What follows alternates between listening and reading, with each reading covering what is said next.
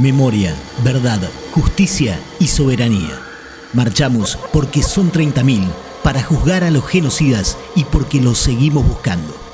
Estos represores, torturadores, asesinos, criminales, nazis, yo siempre los vi como forros.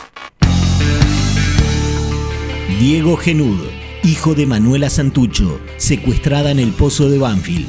Preservativos, digamos, este, usados por esas grandes estructuras que, no van a juicio, que no son juzgadas, que no son, que al contrario siguen disfrutando de, posiciones de, de, poder y se mueren impunes, dejando esa, este, esos beneficios que obtuvieron la estatización de la deuda privada durante la dictadura, etcétera, dejando para para sus herederos esos, ese tipo de beneficio. Digo, no se puede entender una cosa sin la otra, no se puede entender. O se entiende mal, a mi criterio, o hay, o hay algo que no, que no terminamos de ver o no queremos ver cuando prescindimos de ese contexto, eh, el contexto de la época y las consecuencias que todavía, que todavía hoy tiene, ¿no?